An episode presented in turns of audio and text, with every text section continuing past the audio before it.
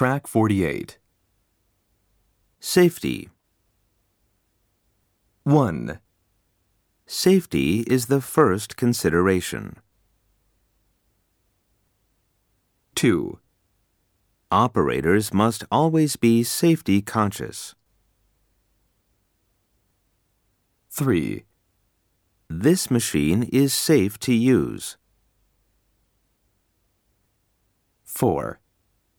Everyone has to follow the safety rules to avoid accidents. 5. It is difficult to prevent a careless operator from causing accident and injury. 6. Workers always use their tools safely.